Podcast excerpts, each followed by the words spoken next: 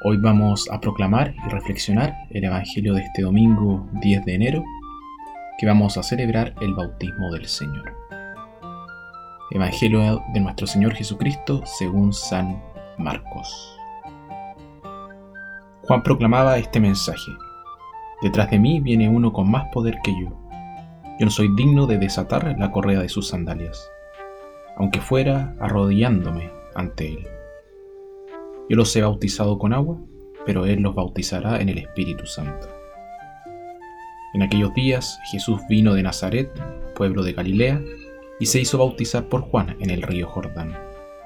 Al momento de salir del agua, Jesús vio los cielos abiertos. El Espíritu bajaba sobre él como lo hace la paloma. Mientras se escuchaban estas palabras del cielo. Tú eres mi Hijo, el amado, mi elegido. Palabra del Señor.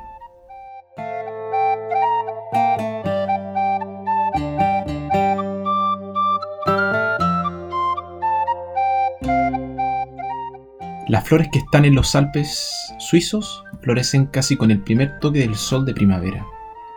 Son capaces de responder tan rápido porque han estado creciendo silenciosamente bajo la nieve y solo están esperando que se abra la puerta para poder estallar. Están maduras para la primavera y por supuesto maduras para poder crecer y florecer.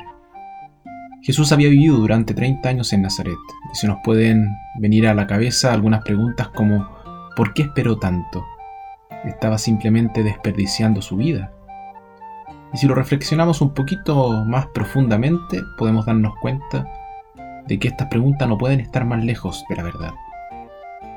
Una vocación requiere un periodo de aprendizaje y formación. Las experiencias profundas que dan forma al carácter de una persona, ciertas situaciones, hacen lo que somos. Y esto toma tiempo. La gente debe estar dispuesta a servir como aprendiz. Jesús vivió ante todo una vida real y verdadera. Comenzó haciendo antes de comenzar a predicar a otros. Se aseguró de que su propio jardín estuviera floreciendo antes de comenzar a mostrarles a los demás qué hacer con sus jardines. Durante estos 30 años, ¿qué pasó allí? Jesús había estado creciendo en silencio, creciendo en sabiduría, en gracia. Se le ha representado como un niño amable, de alguna manera diferente y apartado, con un aire perpetuamente vigilante sobre él. 30 años es mucho tiempo.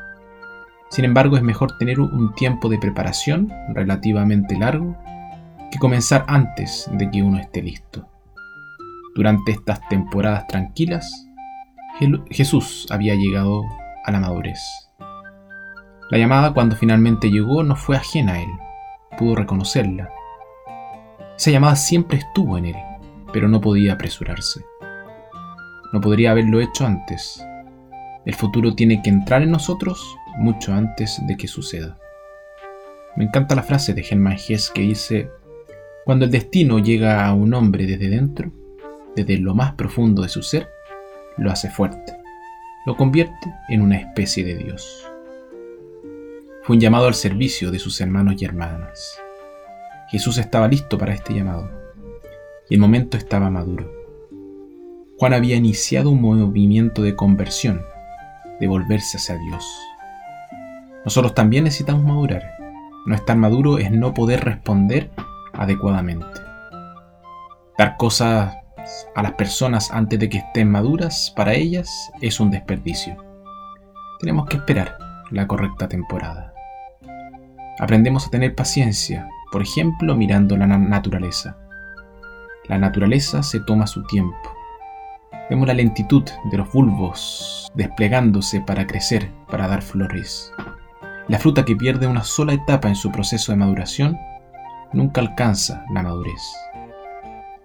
Nosotros también estamos llamados a crecer en sabiduría y en gracia. Jesús tardó 30 años en alcanzar la madurez y adquirir sabiduría. Nos llevará toda una vida crecer y madurar como seres humanos e hijos de Dios. Que Dios nos regale la paciencia y la fuerza para cultivar hasta que maduren las semillas que sembró en nosotros el día de nuestro nacimiento espiritual, el día de nuestro autismo.